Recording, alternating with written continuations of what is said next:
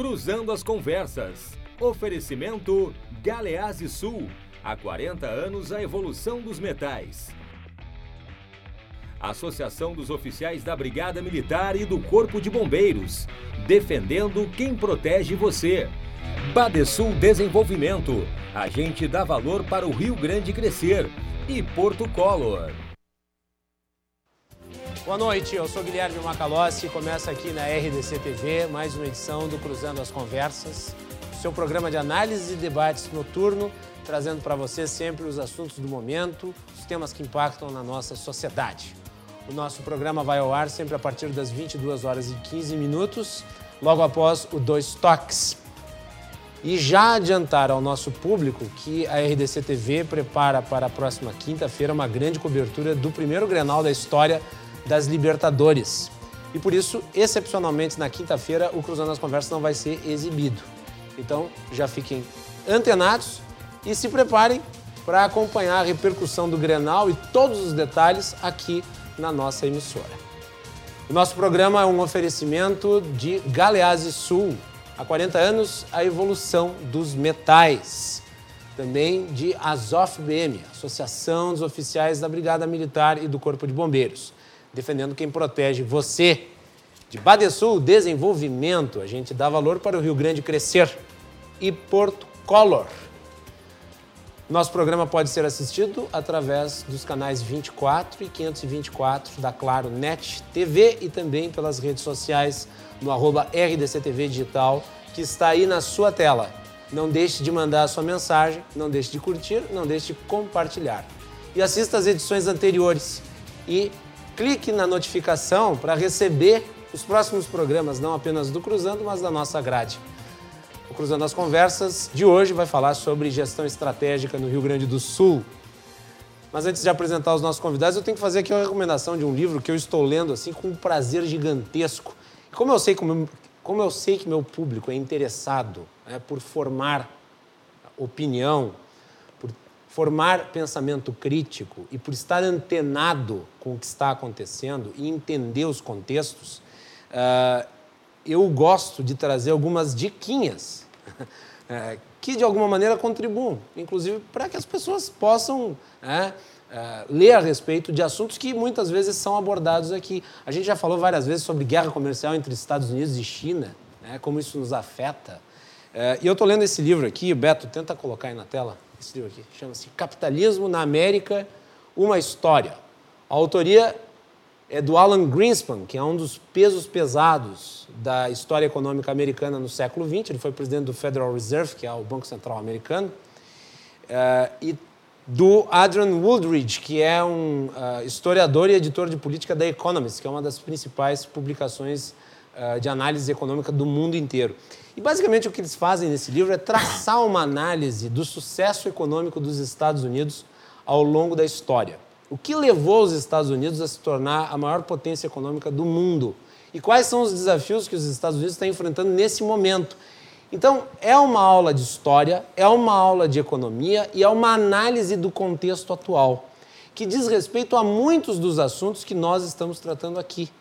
Então, fica aqui a recomendação de leitura, que eu acho que vale a pena principalmente para quem gosta de história e para quem gosta de economia, temas que são frequentes aqui no nosso programa. Muito bem. Governança e gestão estratégica. São duas coisas que o Rio Grande do Sul precisa para sair da crise. Para falar sobre esse tema, eu convidei hoje o secretário de Gestão Estratégica e de Governança aqui do Rio Grande do Sul, Cláudio Gastal. Cláudio, bem-vindo, boa noite, é um prazer recebê-lo finalmente aqui no nosso programa, depois de um bom tempo. Bom tempo, né? Hã? Na verdade, eu tive o meu primeira, minha primeira estreia na, dando entrevistas no, após que eu assumi, foi aqui num debate é, no início do ano passado. Sim. E com bastante prazer de ter participado, mas depois a agenda acabou inviabilizando Sim. a gente poder participar mais ativamente. Mas espero que esse ano possa ser um pouquinho mais tranquilo, não sei se vai ser, né? Tudo mostra aí com essas perturbações que nós estamos vivendo em termos de petróleo, coronavírus e outras coisas que nós ainda vamos ver um ano bastante turbulento, mas que eu acredito e tenho muita convicção do que o, o Estado do Rio Grande do Sul, a liderança do governador Eduardo Leite, o, a agenda que nós nos propomos lá, não somente no governo, quando assume o governo, mas também na transição, na construção do, do plano de governo, a gente tem um rumo muito claro e esse rumo foi dado também vários passos importantes em 2019 com as reformas que foram aprovadas no sentido de buscar uma perspectiva de longo prazo para o Rio Grande do Sul melhor do que a gente vinha tendo e numa construção em cima de ações que já foram feitas. Eu, eu pela experiência, eu digo que eu fico muito grato de estar aqui no Rio Grande do Sul, podendo ajudar este governo, que é um governo que também, é, desde o início, pensou, colocou muito claramente que é um governo de evolução. Ou seja, ele não descarta aquilo que foi feito anteriormente, pelo contrário, o governador Sartori teve um papel importante nos quatro anos dele. Eu, como na época, como presidente do Movimento Brasil Competitivo, tive a oportunidade de ajudá-lo ao, ao, governador Sartori, ao secretário Burgo, ao secretário Fábio Branco, em uma, uma série de questões. Eu acredito que essa questão de ser um governo de evolução e não é continuidade nem ruptura, isso já é uma mudança, foi uma mudança de paradigma para o Estado do Rio Grande do Sul, no sentido de saber que nós temos o nosso momento histórico, nós temos o nosso momento na, no Rio Grande do Sul para construir, para continuar mantendo uma constância de propósito que o Estado do Rio Grande do Sul precisa, porque também não vamos ter as soluções todas neste num mandato. Na verdade, o importante é enfrentar alguns problemas, encaminhar soluções, mas saber de que essa caminhada é longa e nós temos que ter uma estratégia clara. E para ter uma estratégia clara, você tem que ter uma governança clara, que é o que nós nos propusemos desde o primeiro dia de governo. Muito bem. Quem está aqui junto comigo para entrevistar o secretário Cláudio Gastal são os meus queridos colegas jornalistas aqui da RDC TV, Silvio Lopes, que também participa do programa Atividade. Silvio, bem-vindo, boa noite. Silvio, que é também economista de grande é, é, trabalho bibliográfico, com várias publicações. Silvio, bem-vindo novamente, prazer receber. Eu que agradeço participar desse programa de prestígio de extraordinária e qualificada audiência. Mas eu queria fazer um reparo, se tu me permite. Tu não desse hoje uma diquinha de leitura, tu desse uma dicona. Esse livro, Capitalismo na América, tem, ele tem como um dos autores o Alan Greenspan, que foi um grande economista americano. Ele, ele começou, se não me lembro, assim, em Chicago, num banco lá. Depois ele, ele passou por várias etapas da consolidação da economia americana. Uhum sobretudo quando o keynesianismo estava muito em voga na década de 60, quando Kennedy assumiu, e ele teve que fazer aquela, aquele equilíbrio entre o keynesianismo, monetarismo e o estruturalismo, que acabaram sendo os grandes focos principais da deflagração da economia americana. Então, realmente uma grande, eu também recomendo uma grande leitura. Muito bem. E agora vindo de um economista.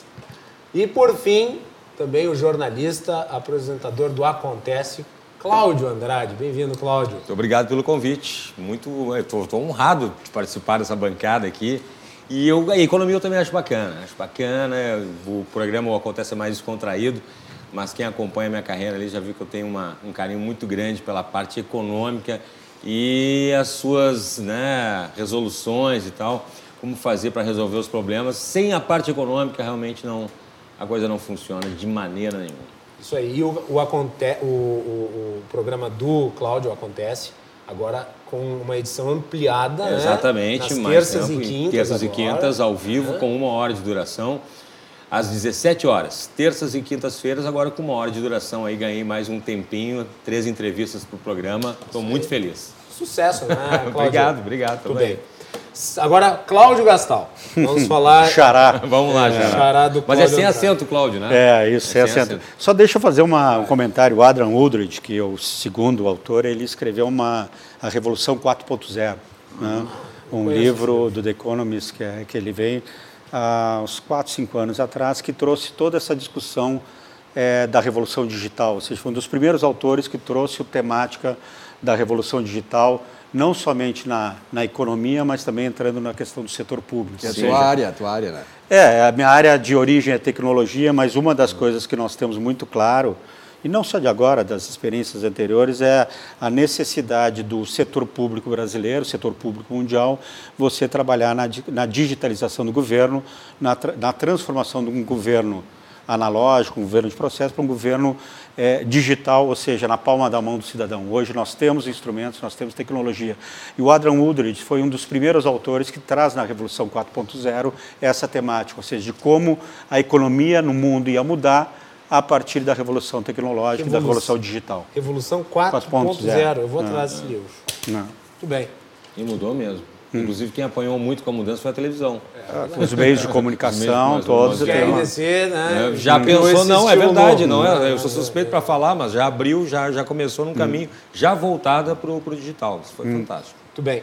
Cláudio, eu quero começar por um dos programas mais importantes que tu está hum. trabalhando em cima, que é o Descomplica RS. Hum. É, eu gostaria de saber em quais eixos esse programa atua, quais são os resultados que já se podem verificar e qual é o impacto que o Descomplica RS está tendo para descomplicar o Rio Grande do Sul, que dizem, né, e parece que todo mundo concorda, é um dos estados mais complicados do Brasil. É, eu, eu acho que nós temos alguns mitos no Rio Grande do Sul. Acho que, na verdade, todos os estados, eu, eu, eu peço desculpa ao ouvinte, aos entrevistadores, mas eu sempre vou ter que trazer um pouco da minha experiência pregressa como Perfeito. presidente do Movimento Brasil Competitivo, que uma das coisas que a gente tinha de analisar a gestão pública no Brasil inteiro. Né? E nós temos um trabalho que nós fizemos, faz, faz, fazíamos, né, agora não estou, mas o MBC continua, que era a cada dois anos o chamado IDGE, o Índice de Desenvolvimento de Gestão dos Estados, né, e nos outros anos intercalados IDGM, Índice de Desenvolvimento da Gestão dos Municípios, que seriam os 100 maiores municípios.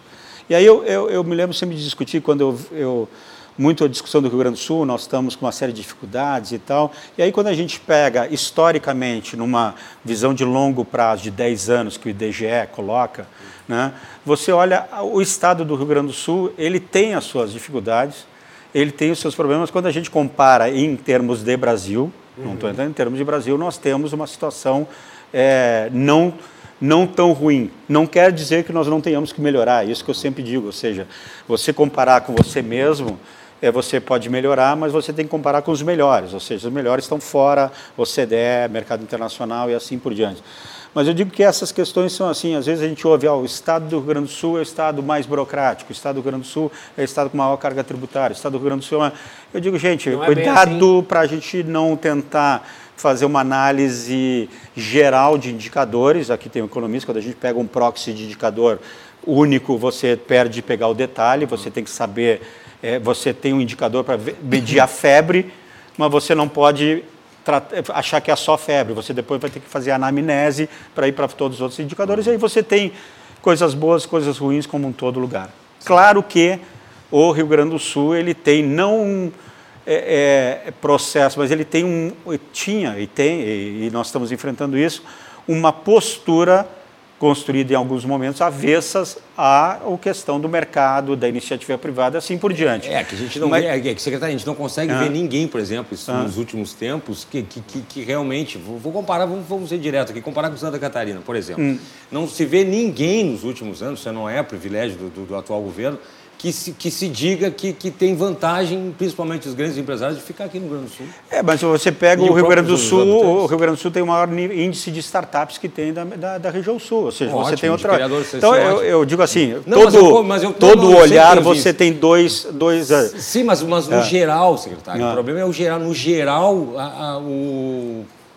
Claro, vou pegar o exemplo agora da questão que estava uma discussão em Santa Catarina sobre o ICMS, que diminuiu Isso. e tal. Isso é interno. Nós, Sim. a tendência é também trabalhar nessa coisa, mas se você vai a Santa Catarina e pergunta, muitas vezes dizem, olha, mas nós temos outras questões no Rio Grande do Sul que também são competitivas. Então, eu, só, eu não quero trapar só, nós temos dificuldades, tanto que quando nós discutimos a questão da, da competitividade, que é um eixo fundamental no plano de governo, quando a gente fala gestão estratégica, nós falamos claramente que nós queremos o quê? Competitividade. E aí, competitividade, para eu posso pegar o World Economic Forum como indicador de competitividade, posso a AMD como indicador de competitividade, pode pegar vários indicadores competitivos, CLP, Centro de Lideranças Públicas, como indicador de competitividade. Nós temos, para medir isso aqui, mas nós temos três características muito grandes que nós queremos enfrentar nesses três anos que ainda temos de governo, que já começamos a enfrentar, que é Competitividade basicamente passa por capacidade de gerar o investimento privado. Isso passa por três fatores para nós fundamentais. São só eles? Não. tem outros mas esses três para nós são mais importantes. Primeiro, infraestrutura e logística. O estado do Rio Grande do Sul tem um dos custos de logística mais altos do Brasil. Sim. Né? Ou seja, você trabalha ao redor de 18% a 20% do PIB do Rio Grande do Sul de custo de logística. Ou seja, para cada real você tem 18 a 20 centavos que escoa do bolso do produtor, do caminhoneiro, do empregado, por, pela incapacidade de nós termos uma logística adequada. Para isso, nós estamos trabalhando muito forte nas questões de concessões e PPPs.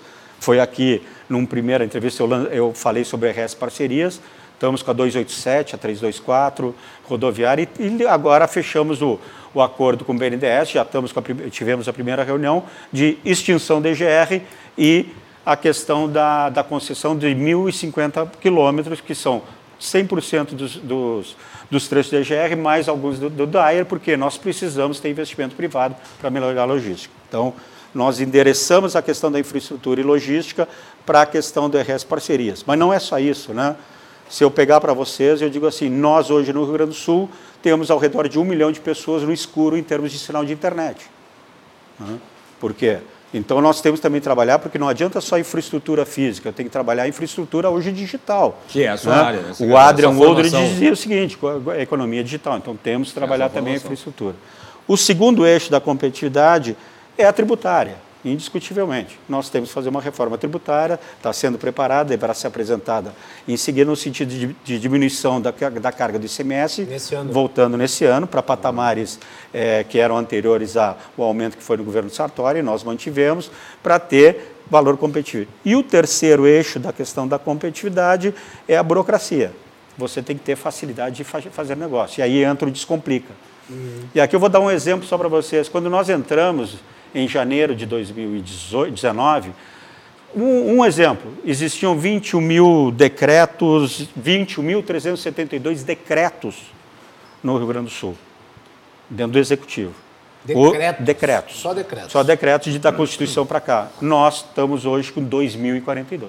Revogou todo, todo Revogamos, limpamos, revisamos. E agora, desses 2.042, nós estamos fazendo. Desculpe, Cláudio, desculpe ah. te interromper, mas esses decretos que foram revogados, eles diziam respeito ao que em geral? Não precisa dizer cada um o que dizia, mas. Mas dizia, geral, porque a, burocra... é, a burocracia. Antiquadas. A burocracia, a gente olha a burocracia muitas vezes pelo olhar do cidadão, que quando vai abrir, fechar, quando vai tirar uma carteira de identidade, uma certidão, ele sofre com o tempo, uhum. e tem a burocracia do empresário, quando ele vai abrir uma empresa, fechar uma empresa. Essas duas são as burocracias visíveis.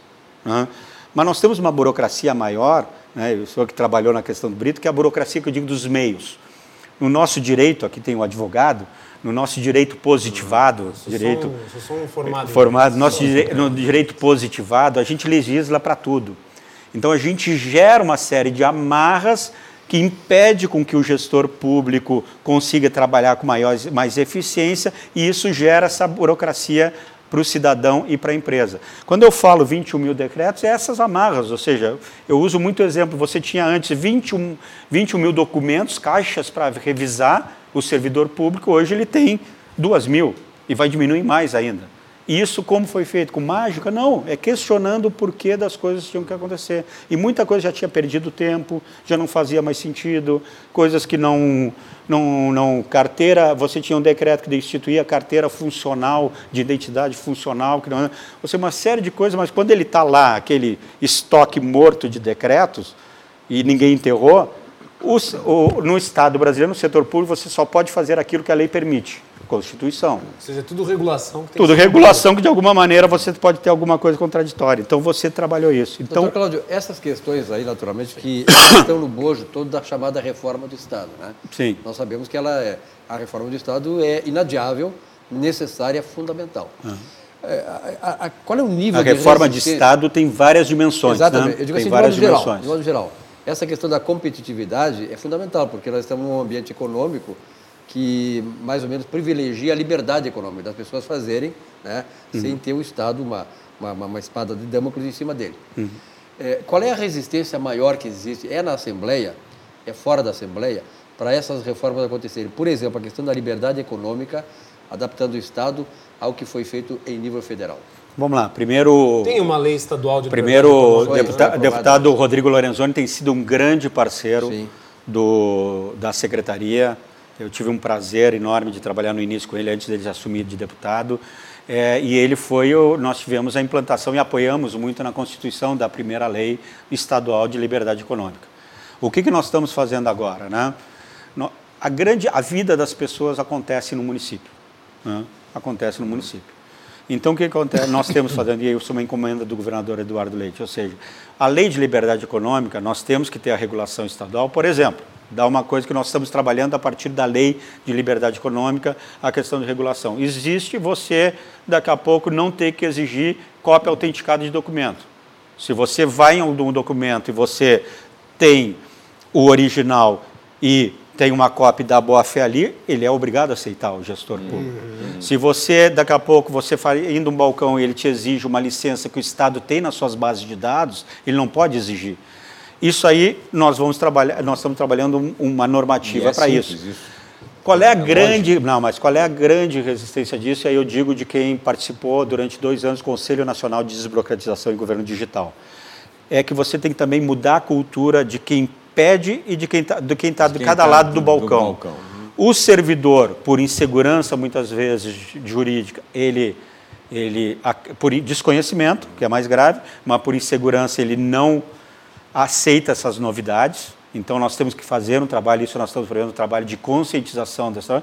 E por outro lado, o cidadão tem que saber do que ele do que ele o exige. Direito dele, o direito eu vou dizer, eu vou dar um exemplo que aconteceu comigo no ano passado. Eu fui num banco e eu pedi a minha carteira de identidade, né, uma identidade. E eu tenho a identidade no celular digital, governo digital. E ele pediu e, eu, e ele perguntou, e eu mostrei, está aqui. E ele disse para mim, não, mas tem que ser a física. Eu disse, não, não precisa ser a física. Não sabia disso. Né? É, não, não, precisa, ser a física. Não, porque, porque e não... aí eu, não, e aí o mais importante, ele dizia, não, mas eu não posso aceitar. Você pode aceitar. A lei está comigo. Vê que é Presunção da boa-fé. É, vê que é interessante. Tu vê que é interessante que tem, tá. ninguém pode desconhecer a lei hoje, inclusive os funcionários do Estado é, desconhecem. É, e aí eu vou dizer, nem é estadual, era federal. Então você tem essa questão que também não, eu não, eu não culpo o é, gestor é, eu, ali, eu, eu que muitas vezes você não chega com a informação. É uma questão de, de, décadas, né? Que isso pois é. é nós temos questão, o Estado. Nós tivemos o ministro o estado, da desburocratização. O Hélio Beltrão. O Hélio Beltrão, né? Ah. Que fez alguma coisa lá no, no começo funcionou, ah. mas depois ficou como no Brasil a coisa não acontece assim, né?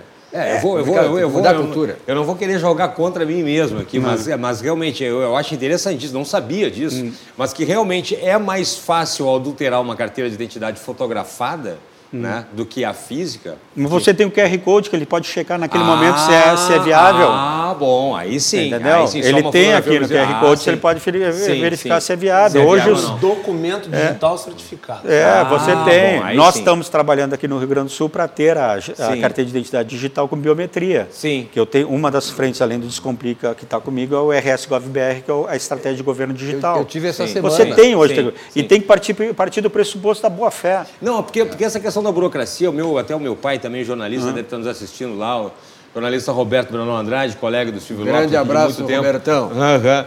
E, e, e, ele sempre se queixa disso. Ele diz assim: pedem para ele é aposentado, pedem para aposentado, ele passa problema em banco, passa problema na, na, na, Receita Federal, que não tem a ver com o Estado, mas, mas a burocracia é essa da, da, do documento e tal. Aí o sujeito chega em casa, senta na frente da televisão e aí vê lá bilhões de reais, milhões de reais falsificados. E aí o governo, tanto estadual, municipal como federal, fica se preocupando lá com o aposentado, lá com carinha de 5 mil reais, de 10 mil reais no máximo, e o outro sujeito lá passa reto pela, pela, pelo desvio do dinheiro. Essa desburocratização realmente. Então, que não que, que não que, que, que seja mais difícil pegar o grande, hum. mas que não torture o pequeno. Essa questão da carteira de identidade de, de um celular é sensacional. Hum. De não autenticação também. Hum. Quantas vezes a gente vê assim, o sujeito chega lá cheio de copa. Não, mas essa aqui, essa aqui, pensamos na copa. O senhor tem xerox em algum lugar? Hum. Não, não tem xerox. Aí o o jeito veio lá, não sei Eu tive uma experiência além, essa semana, viu? Para além apenas da carteira, né? É. Isso é um, além. Um... Uma das questões, eu acho que mais incomodam empreendedores hum. é a necessidade de apresentar documentos que o Estado já possui. Isso, é, isso, isso e aí para vocês isso, terem uma ideia, isso por lei federal, investir, isso por lei federal já em nível federal já é proibido, só que ninguém sabe, né? No nível estadual também. É, Agora tipo começa a lei nós vamos nem- regular. nem- Mas é, nós temos que capacitar nem as pessoas para disso, né? poderem. Mas é com só, certeza. só, só Ah. para não ter uma conversa paralela. Ah, né? Continue, Então, nós, e- é, é, isso já é previsto em nível federal, de que quando você tem na base de dados, você não pode exigir do, Do- do- do do- cidadão. do cidadão e ali. nós também estamos indo na mesma questão da liberdade econômica no nível estadual nessa regulação. Sim. E, e o mais importante, a burocracia, a, a a desburocratização é, é a- é uma fase da mesma moeda do governo digital. Porque eu tenho que desburocratizar e depois eu tenho que digitalizar. Eu digo assim, digitalizar a burocracia burra, eu tenho uma burocracia burra digital. Digital, eu tenho que Sim, rever sim, esse sim. processo. Só para vocês terem uma ideia, o governo do estado do Rio Grande do Sul tinha 109 websites. Né? 109? Tinha websites, 16 aplicativos, 6 centrais de serviços. Meu Hoje Deus. nós temos para serviço só um. Se você der rs.gov.br, você tem todos os serviços do Estado ali. Mas o que que é isso? Websites, desde que começaram a- a criar Não, os websites, todo mundo criou. Então criando, hoje, hoje, hoje se o cidadão do Rio Grande do Sul, e nós fomos o primeiro estado a aderir à rede GovBR com o Paulo Ebel, o amigo Paulo Ebel, gaúcho, um grande... Esteve aqui no evento do isso, o Paulo Ebel. Nós fomos o primeiro estado a aderir à rede GovBR, na estratégia de transformação digital do estado. Hoje, se o cidadão de- der lá rs.gov.br em qualquer instrumento, seja no iPad, Sim. no celular, no FIC, ele entra num site que tem os serviços todos integrados lá. Porque ele- o cidadão, o eu, eu tenho dito para todo mundo, quando o cidadão busca o Estado, seja o cidadão CNPJ, seja o cidadão CPF, vamos chamar assim, Sim. quando ele busca, uma, um, o- busca o Estado, o setor público, ele quer serviço, ele não quer notícia. Exatamente. E notícia ele vai no exatamente. Google, Não, ele vai não, nisso, não, vai na. Ele quer notícia, certeza. ele- então ele tem que Com ter o certeza. seguinte: é- é, vai lá, entrou, ele não quer entrar na Secretaria de Governança e Gestão Estratégica, com todo respeito ao meu assessor de comunicação, Lucas, que está aqui, para saber notícias do Cláudio. Ele quer saber algum serviço. Então nós consolidamos isso tudo num, num um domínio só, rs.gov.br. Inclusive, se você tem a- o login federal, você tem acesso a todos os serviços federais e todos os serviços estaduais, de cima para baixo, só um login. Né? E se você já Que é tiver o login estadual, ainda nós estamos fazendo a consolidação para que você tenha também todos os serviços. Só tem que ter um login e um, e um sinal. E a, e a Ah. questão tributária digital também, que deu muito certo, pelo Uhum. menos por parte do governo, e também para o cidadão, por exemplo, a gente tem aí a questão da cobrança do imposto de renda, que começou devagarinho ali. Sim, é um exemplo. Hoje então, o Brasil é um é exemplo. exemplo. Hoje Então dá para fazer. dá para fazer, Dá para o governo fiscalizar É. melhor, né? Para ter, ter aquela papelada mesmo, É. porque nós ali ficávamos ali, meu pai ficava em casa com, com, com duas semanas, com uma papelada aí, É. aí ficava pensando depois o funcionário público para auditar aquela papelada toda, É. né? Para cruzar aquilo ali Para guardar. para guardar aquilo ali. E aí começou rápido aquilo ali. Aí eu me lembro depois que foi uma coisa assim, ó, nem o cidadão que não tem, Outro dia nós não tem ta- computador. é, outro dia nós estávamos discu- discutindo com a Secretaria de Desenvolvimento o Fundopem, que é um instrumento de. Uhum. O Fundopem hoje, se você for olhar, ele tem vários, a equipe do Fundopem é 10, tem vários, já está bastante informatizado, ou seja, você usa formulários padrão, isso, aquilo, mas você tem a questão Uhum. de levar as licitações. Nós estamos discutindo, nós queremos transformar o Fundopem 100% digital, porque o cara não tenha que sair do lugar. Fazer. é necessário. Porque o Estado precisa disso, o Estado Exatamente, precisa o Estado do, ganha né? com isso. Porque, vamos lá, eu tô, é, se você pegar um estudo da, da Centro, quando, é- na época do Conselho Nacional, os processos, serviços físicos no Estado, no- em média no mundo, cus- custam ao redor de 14 dólares. Uhum. Ao redor. Um serviço digital custa 30 e 40 cents. Nossa, é muita diferença. 40 centavos. Cents, 40 cents, muito é, porque está em dólar, 40 muita centavos. Ou seja, nós estamos dizendo de 14 dólares, unidades monetárias, a 0,4 quando você tra- transforma ele online. Ou seja, ele não é só uma questão de servir melhor de né? comunidade, mas num estado do Rio Grande do Sul, que tu tem um problema fiscal, tem um problema de despesa, tem uma necessidade de demanda crescente de serviços. A digitalização, e aí foi ótima a coincidência do Adrian Huber ter vindo ali, que é a Revolução 4.0, ou seja, que ele tá- nós temos uma grande oportunidade de atuar nessa linha no sentido de diminuir custos do Estado e melhorar a eficiência do serviço. Porque E vocês é, estimam, desculpa, Cláudio, vocês estimam o valor de economia gerada através de ações A gente não conseguiu ainda, isso é ainda há um proxy de, de valorização, porque agora nós fizemos, nós começamos com serviços já existentes, Mas seria bom saber, porque às vezes Saber, as pessoas sim, não é, a colocam gente- isso na conta. na no- conta. no a gente papel, trabalha muito com esses custo. padrões internacionais que são benchmarks.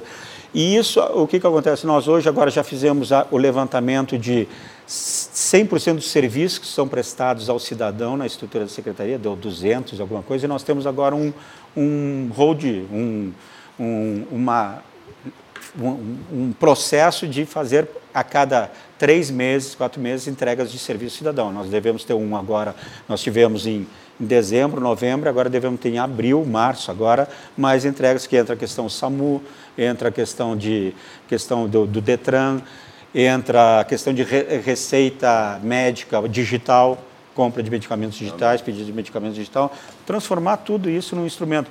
Aí o pessoal pode se perguntar, né, o ouvinte aqui, o, quem está assistindo, ah, mas a minha tia, meu fulano não é incluído digital. Isso. Mas o que, que nós estamos pensando? Como acontecia lá no ah, é, quando Uma coisa é você tem, a, tem que ter tudo em plataforma digital, mas você tem que mudar também a forma como você tem as, as centrais de serviço. Aí vai chegar a senhora lá que precisa uma ajuda, ela vai sentar do lado do prestador de serviço, ele vai usar a mesma plataforma que usaria se fosse Sim. incluído digitalmente com ela para fazer o mesmo serviço. Porque antes você tem plataformas totalmente separadas. Sim, tu vai facilitar o atendimento. Quando a gente falou das centrais de serviço, a quantidade de centrais de serviços, de websites, de estruturas, que você tem tudo com tudo é, estratificado, você não tem interoperabilidade, você não tem integração. Então, nós estamos integrando tudo numa mesma plataforma. Cláudio, é, é essa, mudança, essa revolução que está havendo aí na, aqui no Rio Grande do Sul também, agora é muito bom saber que está acontecendo isso. Sim, né? sim, sim. Como é que vocês. Eu sei que a, o dimensionamento disso, quer dizer, como ele, hum. o Macalossi colocou, quer dizer, a quantificação do serviço em termos de eficiência, isso é uma coisa bem complicada. A econometria nos mostra isso, que isso é uma coisa que vai demorar um tempo até se chegar a, a ter esses valores. Né? Por exemplo, a questão do PIB brasileiro aí, a Fundação Getúlio Vargas, onde me formei, ela fez uma, uma diferenciação entre a influência do PIB público e do privado. Isso está gerando uma série de controvérsias, porque sabe, tu, tu, tu, entende como é que é a coisa. Mas é uma medida de referência. É, não, mas acontece é, que é muito difícil tu, é, mencionar isso, porque é, o setor que... público não, ele tem influência no investimento claro, privado. Claro, claro. Então, mas é uma boa nem uma a Fundação Getúlio Vargas. Claro, claro. Hum. Mas a discussão é importante. Então eu te pergunto o seguinte. Meirelles usava isso. É, eu te pergunto o seguinte, assim, ó, a, como é que o Estado do Rio Grande do Sul está diante de outros estados, principalmente aqui no sul do país. Santa Catarina e Paraná, que são estados que atraem muito mais investimentos do que nós, pelo menos mais recentemente, em termos desta revolução digital. Eu digo assim, primeiro na questão do, do transformação digital.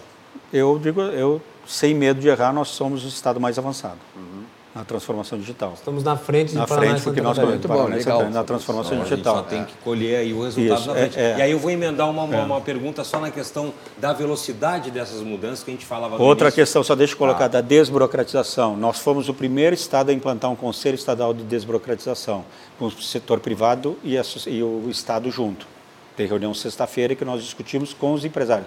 Empresários como Walter Lídio, como Lamáquia, como Zeca Hope da For All, que estão junto porque aí eu, é o que eu aprendi na minha história de vida, ou seja, nós temos que o diálogo público-privado tem que ser mais fluido. Com certeza. Mais fluido. E a gente, com a, todas as dificuldades que o Brasil enfrentou, já era difícil, já existia um estigma desse diálogo privado e com as últimas casos Petrolão, Mensalão, você teve ainda mais. E não adianta, nós estamos todos no mesmo barco. Você falou do PIB. PIB para mim é matemático, 60% do PIB é setor privado e 40% do PIB é setor público. Ah, Cláudio, como é que você chega nessa conta de 40% do PIB é setor público? Imposto. Você tem uma taxa de tributária no Brasil de 35%, 37%, mais juros e coisa, você chega a 40%, ou seja, 40% da riqueza do Brasil está na mão do setor público, 60% está na mão do setor privado. Nós estamos todos na mesma área. Então, nós criamos o Conselho de Desburocratização, nós conseguimos avançar nessa questão do, do, dos decretos de licenciamento, estamos trabalhando com a licenciamento integral, porque nós colocamos na mesma mesa, e é o primeiro do país, Goiás veio aqui nos copiar, outros estados estão nos copiando, na mesma mesa, junto com o SEBRAE, na mesma mesa o setor privado e o Estado, os secretários de Estado discutindo como a gente facilita a vida dos, do, dos negócios. Tu acreditas que até então havia um ah. divórcio na ação do eu Estado em é. relação aos empreendedores? É, eu acho que tem assim, é, é, aí eu, é, eu digo assim, trago um pouco, vou de o novo. Estado vai tomando decisões, decisões aleatórias e, e há um receio, ninguém. eu digo assim, e não é geral, é só assim, no Rio Grande do Sul aqui, digo quem passou por 20 estados. Né? Não é geral, nós temos um problema, uma dificuldade criada desse diálogo público-privado. é um, muitas vezes é um diálogo meio de surdos, né? Ninguém, todo mundo grita, mas ninguém escuta, né? Uhum. Então tu tem que começar a fazer esse diálogo e aí a minha liderança maior que eu aprendi muito com ele, o Dr. Jorge Gerdau, uhum. que como no Movimento Brasil Competitivo a vida inteira ele dizia, ou seja, se o setor privado não ajudar o setor público a melhorar, não adianta, estamos todo mundo no mesmo diário, no mesmo coisa. Ele não vende mais aço, o cara não vende coisa, ou seja, você tem que trabalhar porque você tem um sócio de 40%. E que não dá um retorno. E não dá retorno. Então, se você tem uma empresa, a RDC TV tem aqui um sócio de X%. Se você não se preocupar com aquele que o sócio está fazendo, que aí é o setor público como um todo, os poderes como um todo, é, é, é, é irracional. Então tem que haver esse diálogo para que você entenda também a lógica do setor público é diferente da lógica do setor privado. Sim. Eu sou um liberal de carteirinha da GEMA, costumes e economia, né? Ou seja, eu digo que o seguinte, são bichos diferentes. A Constituição deixa muito clara essa diferença é, é lá quando ela diz o setor privado só pode fazer o setor privado pode fazer tudo que a lei tudo aquilo que a lei não não não, não proíbe, proíbe, né? não proíbe. Não proíbe. É. E o setor público só pode fazer aquilo que a lei permite. Isso é água e vinho. É, é água e vinho. Então, se o setor privado cada vez mais se conscientizar dessas diferenças, ele vai ter começar a pensar em atuações mais estruturadas. Como? Primeira coisa, não adianta discutir leis depois que ela passou. Você tem que discutir a lei orçamentária, a LDO, isso, aquilo, porque isso você está discutindo que vai, alguém vai pagar a conta. Será que vai dar tempo, secretário, de, de fazer essa, essas reformas todas ainda? Quando é que o cidadão gaúcho vai começar a perceber isso? E será que vai dar tempo? O senhor falou ali da questão da Assembleia Legislativa. Hum. Será? Porque é uma corrida quanto tempo? Hum. A gente falou ali antes da continuidade. Né? Eu, eu, eu, eu sou convicto de que a falta de continuidade dos governos, e agradeço que não tenha sido uma diferença tão grande na proposta. Não, é, é, é, como foi colocado sempre, é uma mesma agenda, é uma agenda muito parecida, mas com umas pegadas diferentes. Deixa, deixa eu só aproveitar o ensejo dessa provocação hum. que o Cláudio fez em relação ao tempo, que é realmente um inimigo, porque afinal de contas a crise é muito severa hum. e ela precisa ser vencida o quanto antes. Uh, mas nós sabemos, as coisas têm um tempo de maturação que é hum. elevado. Vamos pegar o caso aqui das privatizações que foram aprovadas ano Sim. passado na Assembleia, que foram muito positivas. Né? Uh, hum. 500 ah, dias para fazer o processo de, de estruturação da privatização. É tempo que o Estado é, mas eu não pode eu não, eu não, eu não digo 500 dias. Eu não acho. Eu que lembro nós que o governador mencionou eu algo assim. Eu não acho que nós temos na questão da CE né, e da Sugal nós devemos ter já no segundo semestre sinais positivos de dar o encaminhamento da própria leilão e venda. Né? Ok. Ok? No processo da 287, da 324, as concessões da ferrovia, 287 deve sair já o, a publicação do edital para coisa, para que é um investimento de 2,2 bilhões, duplicação total de Santa Maria até Tabaí, no, agora no segundo semestre. Estamos encaminhando a questão do 324. Os 1.050 quilômetros que foram contratados com o BNDES, nós devemos estar com os, os editais prontos do 1.050 para consulta pública em abril do ano que vem. E as, e as fundações, já se sentiu Como? algumas fundações que foram, foram, foram revisadas aí o ano passado também, como a, com a televisão educativa e tal, já se sentiu alguma coisa? Muita Não, gente criticou dizendo que, que era um valor mínimo. Sim, mas ela mas você tem. O, o, diabo mora nos detalhes. O diabo mora nos detalhes, na pequena despesa. Custa que nem unha, né? Você tem. É, você tinha uma questão. Hoje, hoje você tem algumas que você não conseguiu extinguir aí totalmente porque você tem demandas judiciais. E aí você, claro. Eu, eu sempre digo, governo, governo ele é poder executivo, legislativo e judiciário. Né? Então você tem que trabalhar. Essa é a graça da democracia eu, e do modelo. Então você tem algumas dificuldades de tempos, né? É, você, é, eu digo assim, nós gostaríamos de avançar muito rápido em algumas coisas, mas também não adianta ser irresponsável de eu, de convencimento. Eu, eu perguntei A Assembleia isso. foi super parceira em 2019, gente. Nós fizemos a maior é reforma verdade, de Estado, Previdência do país. É, eu do perguntei país. isso, secretário, porque quando, a, quando saiu a, a, privatização, quando ela foi autorizada, hum. e daí veio a questão hum. da modelagem, ela é importante. Hum me assustou na época. Hum. Falaram que poderia demorar tanto tempo assim. Hum. E eu fiquei pensando, essas estatais, até serem privatizadas, elas vão continuar gerando custo para um Estado hum. que não tem, não tem recurso para pagar hum. por elas. Hum. E daí a minha pergunta veio exatamente nesse sentido. Nós temos este tempo, não dá para fazer coisas é, mas nós temos mais mas, rápidas é, Mas vamos lá, né? Aí entra essa questão, os bacharéis de direito nós temos que seguir lei, o que está na lei. Perfeito. Então você tem prazo. Eu adoraria trabalhar em fazer leilões, concessões, uma velocidade mais expedita. Mas vamos lá, um casamento que é de 30 anos numa concessão rodoviária, você não pode fazer de maneira assodada.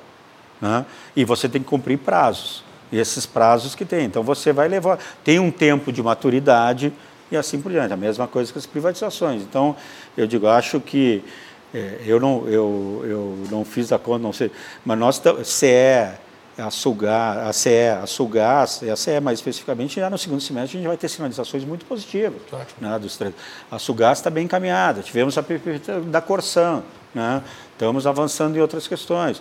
Tivemos a, a, a 287, a 324, que a Justiça já fez uma herança muito positiva do governo anterior, que já vinha na modelagem, e aceleramos isso, a 287 vai para o mercado.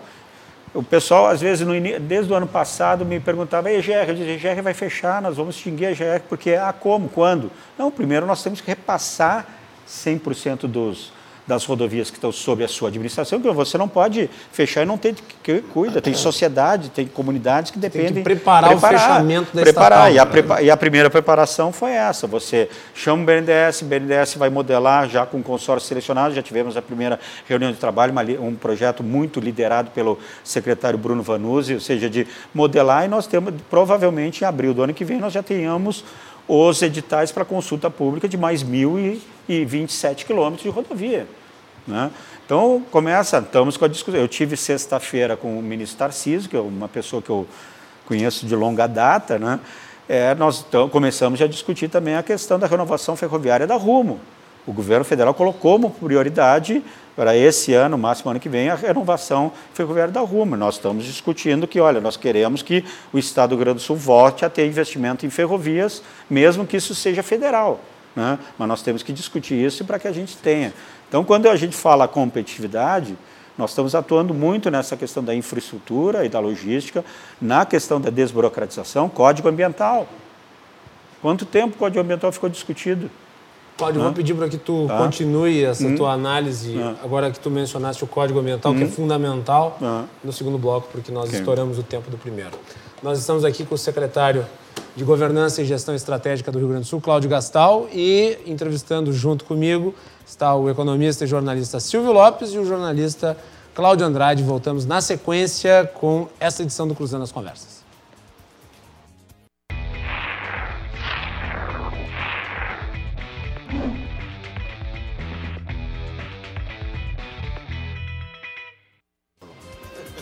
Estamos de volta aqui no segundo bloco do Cruzando as Conversas de hoje, que recebe o secretário de Governança e Gestão Estratégica do Rio Grande do Sul, Cláudio Gastal. Nosso programa vai ao ar sempre pelos canais 24 e 524 da Claro Net TV e pelas redes sociais, arroba RDCTV Digital. Não deixe de mandar a sua mensagem, a sua contribuição é muito importante para nós. Curta, compartilhe, você já sabe. E se inscreva nos nossos canais para receber as notificações dos programas que vão ao ar e também poder assistir aqueles que estão lá arquivados. Você pode ver a nossa grade de programação a hora que você quiser. O Cruzando as Conversas é um oferecimento da Associação dos Oficiais da Brigada Militar e do Corpo de Bombeiros, defendendo quem protege você de Badesul Desenvolvimento. A gente dá valor para o Rio Grande crescer. Galeazzi Sul, há 40 anos, a evolução dos metais. E também de Porto Collor. Junto comigo aqui na bancada do Cruzando as Conversas, entrevistando o secretário Cláudio Gastal, Cláudio Andrade e Silvio Lopes. Uh, temos aqui uma mensagem, deixa eu pegar aqui, que foi enviada uh, pelo Lamana Paiva. Um abraço para o Lamana aí, que sempre nos acompanha. Meu caro Guilherme, parabéns por excelente programa, com ótimo esclarecimento para o telespectador. E ele lembra que está sendo lançada a carteira digital de trânsito, com a possibilidade de identificar o motorista do veículo no documento do CRLV. CRLV. CRLV é documento do carro. É, ele disse que pelo menos na questão da digitalização, o Rio Grande do Sul está na frente dos outros estados do Sul aqui do então, país. Então eu quero falar um pouquinho mais só antes de entrar na, na, na licença ambiental ali.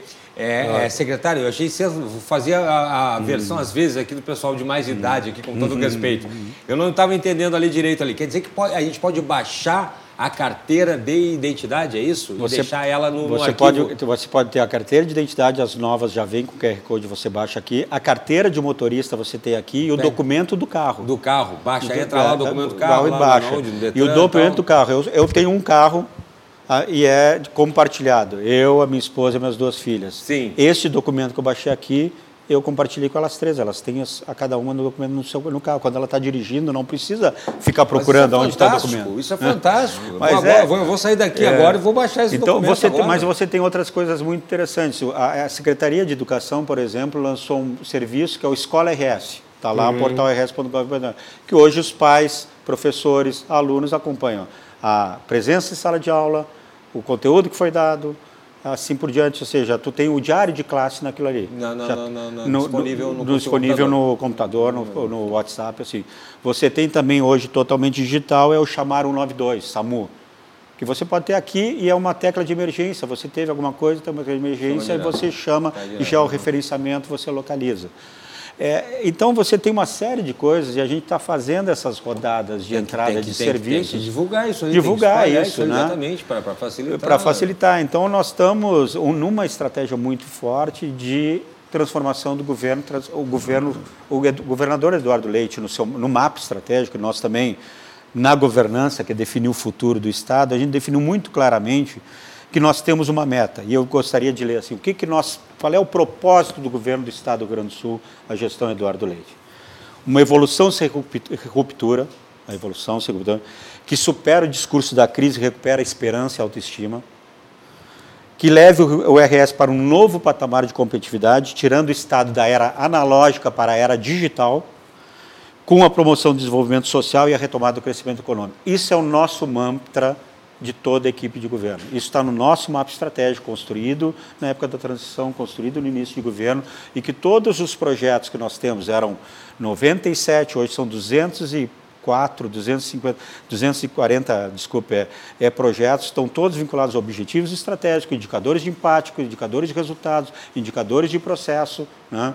Que cada, agora, provavelmente, na, na- até o final do mês, todos os secretários vão pactuar a meta desses projetos com o, secret, com o governador e, E com a sociedade do Rio Grande do Sul. Pois é, fechamos um ano agora. Dá, Fechamos. dá, dá- dá para ter uma, uma, uma- avaliação aí, fazendo 25% de governo, aí, considerando os quatro anos mais três, de- dessas metas, do cumprimento dessas metas, de um- depois de um ano de. Eu, de eu governo. digo assim que nós avançamos muito, né? nós temos, no, gover- na- por exemplo, no governo digital avançamos, na educação estamos, veja a questão da, da diferença da idade série, que houve um, um impacto muito grande, na segurança, indicadores muito importantes, e é importante a população ter uma questão em mente. O primeiro ano de governo tem uma característica peculiar, ele trabalha com orçamento já aprovado no governo anterior, né? certo?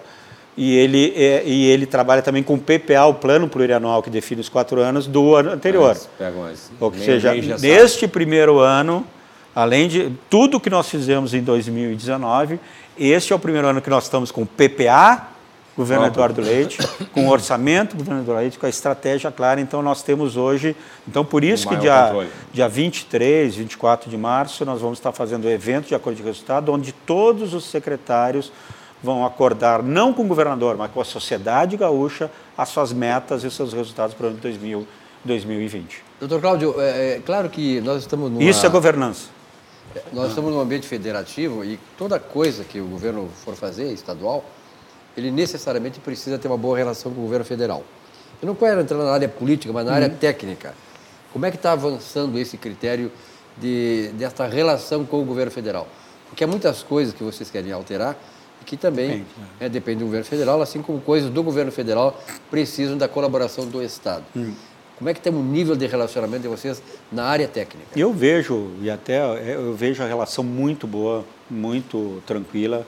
Você tem as, as, as discordâncias que é natural de uma democracia indeterminada, mas eu vejo, ou seja, nós não podemos colocar, e é um ponto de vista muito pessoal, até por é, qualquer, qualquer é, dificuldade com o governo federal em termos das relações que a gente tem. Eu digo assim, As Ministério, relações institucionais. Institucional. né? Ministério da Economia, que é com o que eu convivo bastante, com o Paulo Ebel, com outros secretários de, de Estado, eh, secretários nacionais, com o próprio Dr. Salim Matar, que a, a, atuava no Movimento Brasil Competitivo, essa coisa. Tem sido muito com o Mansueto, que é um craque, é um craque, o Mansueta é um craque, com o próprio ministro Paulo Guedes, com o Guarani, Marcelo Guarani, que é o secretário executivo, excelente. Na infraestrutura, sexta-feira tive com o Tarcísio, com a Natália Marcasso, que é a secretária nacional de projetos, desenvolvimento e parcerias. Você tem a Marta Selister, que é no PPI. Você tem, um, você tem uma relação. A, a, a ministra da Agricultura, para mim, tem sido uma grande Tereza surpresa, Cristina. Tereza Cristina. Que é outro Ou seja, destaque muito do governo, destaque, né? É, muito tem bom. Você tem também, sido né? muito. E aí eu não posso dizer, assim, até por uma questão do momento e colocar, eu digo assim, eu tô muito orgulhoso com a postura nossa do Brasil e do governo federal, e inclusive do nosso do governo estadual agora com com a postura frente ao coronavírus. Eu digo que o ministro Mandetta tem sido um exemplo de serenidade, tranquilidade. O Gabardo, seu secretário executivo, foi secretário de saúde aqui no governo Sartori, tive convivência com ele, tem sido muito bom.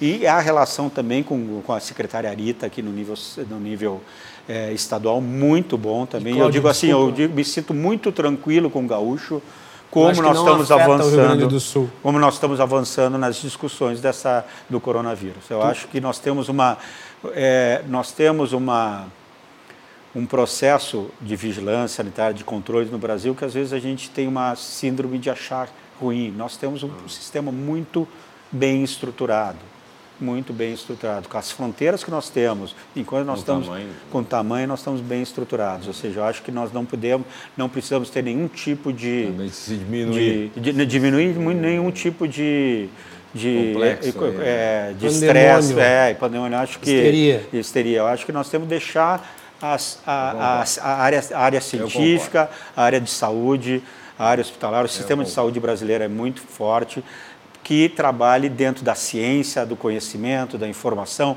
de fatos e dados, de estatísticas, sem é, entrar num processo histérico, um processo assim, porque nós estamos muito bem, estamos avançando muito bem. Hoje a secretária Arita deu uma entrevista junto com o governador Eduardo sobre o primeiro caso aqui, com muita serenidade, com muita segurança. O governador Eduardo, nós estamos preparados para qualquer questões, ou seja, nós temos, o Rio Grande do Sul tem um sistema de, eu comecei a minha vida em hospital, eu sou da área de tecnologia, trabalhei 10 anos dentro de hospital, conheço um pouco a, a área hospitalar. Eu digo, nós temos uma rede hospitalar, uma rede de saúde boa, é, com ótimos médicos, com Sim, ótimas segurança. universidades, com pesquisa. com segurança. Então, nós temos que ter muita serenidade e muita tranquilidade nesse E processo. Cláudio, eu tenho que perguntar, Ah. o governo prevê algum tipo de impacto eventual, visto que o contexto global está sendo afetado pela questão do coronavírus nas finanças do Rio Grande do Sul, principalmente por ser um estado exportador, é, que tem relações com outros países.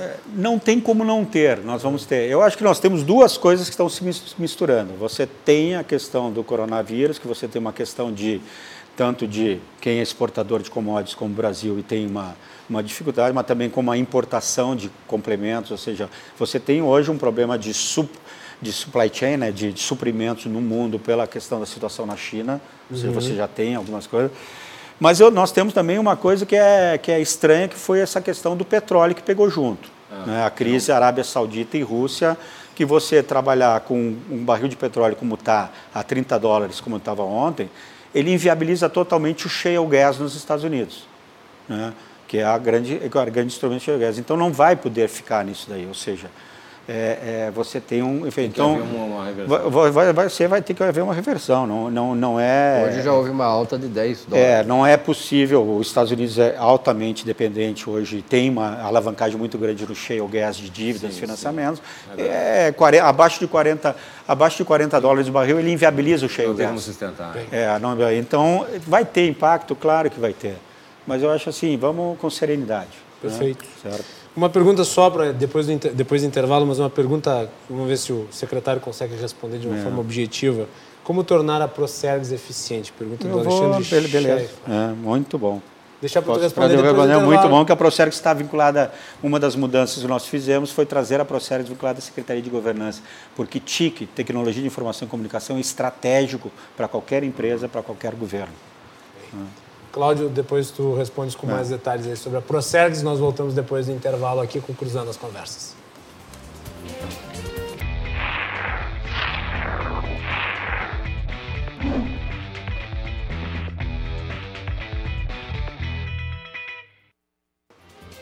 Último bloco do Cruzando as Conversas de hoje. Estamos recebendo o secretário Cláudio Gastal.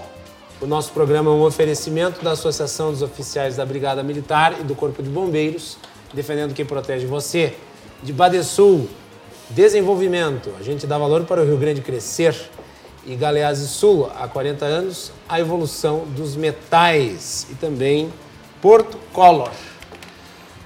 Muito bem. Uh, Cláudio, tinha perguntado aqui o nosso telespectador sobre a Procergs, rapidamente para nós termos Sim, outros assuntos. Procergs. Primeiro, importante digitar. É, a tecnologia ela mudou muito, mudou muito no mundo, ela muda muito rápido. Então não há como imaginar, e aí é uma tese que nós temos, não há como imaginar que você tenha, você acha que companhias estaduais públicas vão conseguir manter um nível de inovação tecnológica, de atualização tecnológica como mercado.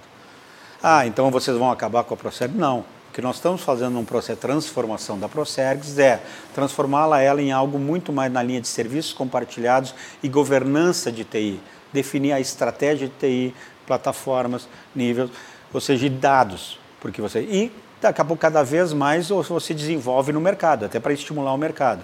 E nós fizemos uma um processo hoje, você tem, nós trouxemos para dentro da Procergs o José Leal, vale a pena numa entrevista trazer aqui, que ele está fazendo uma verdadeira revolução. Ele foi, ele foi CTO, vamos fazer, vamos ele, fazer. Foi, ele foi Chief Technology da Gerdau, da São João, e nós trouxemos do mercado ele para assumir a Procergs, uma diretora Karen, que é da, da própria, da própria é, estrutura, e o Josué, que foi um, foi secretário de Estado, foi trabalhou é, fazendário e tal, dentro porque eles têm que estarem vinculados à estratégia do governo. O que a gente via em todo o Brasil também, você tinha o governo pensando TI, digital, e a companhia totalmente afastada. Primeira coisa que nós fizemos quando teve a, a, reestruturação administrativa, no primeiro dia de governo, foi a Procergs, ela vincula-se à Secretaria de Governança e Gestão Estratégica. Por quê? Para ter mais poder na governança? Não, é porque ela tem que estar na centralidade de governo.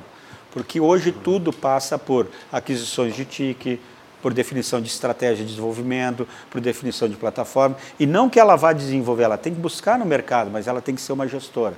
E nós vamos ter, e aí é importante isso, né, porque afeta empresas de, da área de TV, lojas, comércio, que nós provavelmente nos próximos 90 dias, por lei, nós entra em vigor a LGPD, a Lei Geral de Proteção de Dados.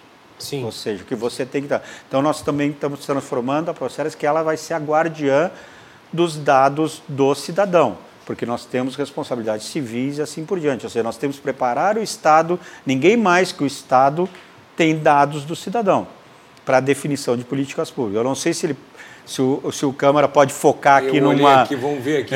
Beto, consegue pegar ali? Pegar aqui. Consegue pegar aqui, porque eu olhei aqui a jornada do cidadão, desde que ele nasce ah. até lá a sua aposentadoria ali, sensacional. Então o que, que nós ali, fizemos? Ó. Nós olhamos desde o início, desde, que, desde o pré-natal, você está tendo contato com o Estado até o pós-mortem, é. com a pensão. Uhum. Em todo esse momento, o Estado se relaciona com o cidadão. Então nós temos que olhar não o cidadão indo ao encontro das vários pontos do Estado. Pelo contrário, o Estado, na sua diversidade, indo ao encontro do cidadão. É a jornada dele. Então, isso que nós estamos falando. E a Procergs tem, tem, que ser fundamental nesse processo. Eu não posso deixar de perguntar sobre, só sobre o Banrisul, que é uma hum. colegas e tal, quando eu vim para cá, o pessoal perguntou ali como é que vai ficar a situação do banco, hum. se há necessidade do banco, se não há necessidade do banco, se vamos precisar algum insumo. Não, é, a conta é muito fácil, o governador coloca, ou seja, se nós fizéssemos uma venda do Banrisul, vocês vão trabalhar aí com 4 bilhões. As reformas vão dar uma economia de 10 bilhões.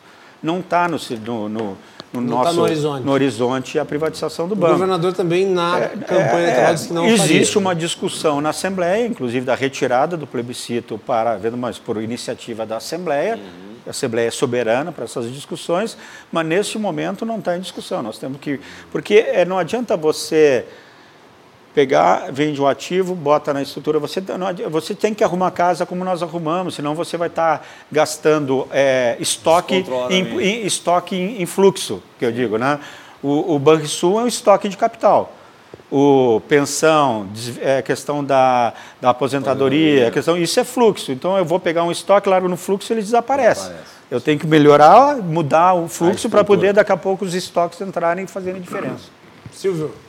Eu acho que seria importante tu tratar aqui daquilo que nós falamos brevemente no intervalo, sobre a questão da junta comercial, empresas. Acho que é um bom ponto. É, na verdade, a junta comercial ela, ela exerce um papel fundamental, né? Na questão da, da, da criação de empresas, da longevidade das empresas. Aliás, um último dado que o IBGE registrou sobre a longevidade das empresas, ele citou que o Rio Grande do Sul é o estado onde maior, mais, mais há empresas longevas. A longevidade de empresas no Rio Grande do Sul é a maior em todo o Brasil. Isso se deve, claro, naturalmente, ao jeito de ser do gaúcho, enfim, a certas coisas. E até ao Estado, né, que eu acho que o Estado tem um papel importante nisso. A junta comercial, nesse esquema todo de vocês aí da digitalização, da desburocratização, da simplificação, qual é o papel dela hoje? Desde o primeiro momento, o- a Secretaria de Governança ela tem uma característica, ela tem o projeto Descomplica, desburocratização, o RS GovBR, que é o de digitalização, mas mais do que tudo ela é uma grande articuladora. Ou seja, ela tem que fazer porque tudo é transversal. né? Então, desde o primeiro momento, a junta, junta digital, na liderança do então, na época, o secretário eh, Rui Irigaray, com o presidente Koch, que está na frente, com os outros diretores, Não, nós- o Rui estará aqui, amor. é, nós estamos trabalhando muito junto na questão. Primeiro, a junta digital teve uma evolução muito grande. Segundo, nós temos que também. Uma coisa que a junta atua muito grande, a junta do Rio Grande do Sul é um exemplo, ela é entre as nove do país que faz parte da rede de juntas do SEBRAE, que é da Rede Sim. É, apoiando a Rede Sim, o que é a Rede Sim? É você colocar em todos os municípios balcões e arranjos que permitam abertura e fechamento de empresa, abertura de empresa de maneira mais expedita. Quando nós assumimos em 2019, nós tínhamos 150 s- municípios aderiram à Rede Sim. Hoje nós estamos com 300 municípios aderiram à Rede Sim. E a, e a questão não é só abrir Para empresa, inte- mas fechar empresa também. que é Também, difícil, também. né? Então nós temos que olhar. Fechar Além, empresa hoje é um horror. é, é que eu não vou mostrar, eu não vou mostrar agora. fizer. Nós, além da jornada do cidadão, nós fizemos a jornada do empreendedor. Que eu tenho que olhar que o empreendedor, ele além de cidadão, ele é empreendedor. Ele também, ele, ele tem uma ideia, ele precisa financiamento, registrar a empresa, ele e vai... ele gera emprego. E ele gera trabalho e imposto, emprego. É da onde e- vem o e recurso, imposto. né? Da onde vem? Ah, não existe dinheiro público, existe É, dinheiro de é, é dinheiro de um imposto de de um alguém. imposto de alguém, de todos nós. Então você tem que criar. Por isso que quando eu falei no início, competitividade é infraestrutura e logística, né? é tributação, melhoria da questão tributária, simplificação e assim por diante. E é burocracia. Burocracia é esse todo uma nação. Burocracia para o cidadão, burocracia para o cidadão CPF, o cidadão CNPJ e também diminuir a burocracia para o gestor que tem que ter mais facilidade de fazer essas coisas. né? Tem que haver mais facilidade. Não, e o gestor público também, Ah, ele ah, tem que sim, ter sim, sim, sim. de Claro, não ficar no certeza. uau-uau, que eu digo, uau, coisa, porque ele precisa passar em 300 coisas para tomar uma decisão. Ah, é. Nós temos partido Aliás, também... eu, como, Hã? quando fui secretário de Finanças lá em Farroupilha, em 2012, uma das piores experiências que eu tive foi a de ficar conduzido empreendedores entre os vários departamentos Hum. da prefeitura para buscar informação sobre os processos burocráticos que estavam se desenvolvendo. O Ah. cara tem que e emitir. era uma É. via crucis. Não, é que nem emitir, É. emitir a nota, o formulário, aí o cara vai te emitir nota fiscal, é a amarela, é a verde. Hum. Nós é vamos azul. trabalhar para, no caso da Receita, para ter um documento só fiscal, isso, na, na senão Receita é um 2030. horror, né? E o que eu queria dar, dentro do tempo, acho que poderia destacar a grande parceria com a Assembleia.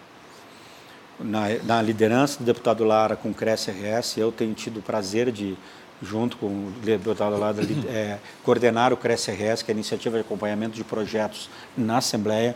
O deputado Hernani Polo, Hernani Polo assumiu e vai continuar com o Cresce RS. Amanhã nós temos a primeira reunião do Cresce RS com o Hernani Polo comigo para acompanhar projetos importantes que interfacei com Paulo o teve executivo. aqui questão de duas, três semanas É, atrás, Silvio estava junto, ele falou muito sobre essas E questões. vamos, e vamos começar a discutir em conjunto, dia 26 de março, inclusive, um seminário que nós estamos fazendo na Assembleia, liderança do deputado Hernani, que é um seminário sobre competitividade, onde nós estamos fazendo um debate em cima dos indicadores do CLP, Centro de Lideranças Públicas, sobre, eh, sobre a competitividade do Estado, com pessoas para debater. Então, nós precisamos cada vez mais, executivo, legislativo, judiciário e sociedade civil, eh, juntos. Nós estamos todos num barco chamado Rio Grande do Sul SA, que ele depende de nós. Muito bem. Secretário, eu gostaria de agradecer enfaticamente por ter atendido ao convite aqui do programa, ter vindo falar sobre essas múltiplas ações que estão sendo tomadas à frente da sua pasta. Já fazia muito tempo que eu gostaria que tu viesse aqui ao programa. Eu sei que a agenda é complicada, mas felizmente isso foi possível na noite de hoje. Espero que volte outras vezes e te deixo com a última palavra. Eu queria dizer primeiro agradecer muito, pedir aí a desculpas por não ter conseguido antes, né, mas precisa pedir a, o ano passado, mas colocar que eu acho que dizer o seguinte, eu tenho estou muito otimista, muito otimista com o Rio Grande do Sul, porque nós temos claramente para o que que é governança, a capacidade de avaliar onde você está, direcionar para onde você vai e monitorar se você está no caminho certo. Nós temos essa direção, nós temos uma estratégia clara no governo Eduardo Leite para que quem venha depois continue num processo de construção, porque nós precisamos é de constância de propósito. Falamos das, das empresas longevas no Rio Grande do Sul. Por que, que elas são longevas? Porque elas tiveram propósito e continuidade e persistência. Nós temos que ter propósito, continuidade e persistência, porque não é um trabalho de um ou dois, é trabalho que nós temos de ir construindo e nós temos a nossa responsabilidade histórica nesse momento de deixar o legado como a gente recebeu, melhor do que a gente para as gerações futuras. Muito bem. Silvio Lopes, muito obrigado pela parceria e por ter vindo. Eu te agradeço muito e fico muito feliz que o Estado do Rio Grande do Sul, que vai buscar a competitividade, vai buscar a eficiência, tenha pessoas como o Cláudio a, a testa de uma coisa tão importante como essa, um cara competente e com a visão que ele tem. Cláudio Andrade, muito obrigado. Agradeço O que, que vamos ter no, no, no, no seu programa de quinta-feira? Ah, a gente vai ter dança. Só vou dar só. Vai dançar? É, dan- Tu vai não, dançar? talvez, talvez, talvez. Quinta-feira, 17 horas ao vivo. Isso aí. Não se esqueça que acontece agora é duas vezes por semana, nas terças e quintas, né, com uma edição ampliada às 17 horas. Obrigado, Cláudio, novamente, ao Lucas aqui pela assessoria e por ter intermediado a, a, a, possibili- a possibilidade de nós termos esse bate-papo muito produtivo. Esse programa vai ah, reprisar no final de semana, no sábado, então fiquem ligados. E amanhã nós temos ah, uma análise do PIB brasileiro. né, vai ter a participação do ex-secretário ah, Rui Irigaray, deputado estadual, e vocês assistem a partir das 22 horas e 15 aqui no nosso programa. Uma boa noite a todos e até mais.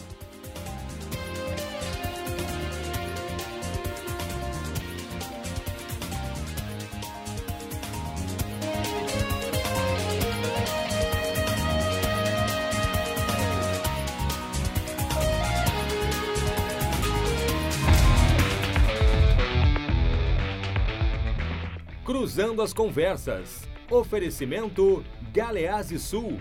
Há 40 anos a evolução dos metais. Associação dos Oficiais da Brigada Militar e do Corpo de Bombeiros. Defendendo quem protege você. Badesul Desenvolvimento. A gente dá valor para o Rio Grande crescer. E Porto Color.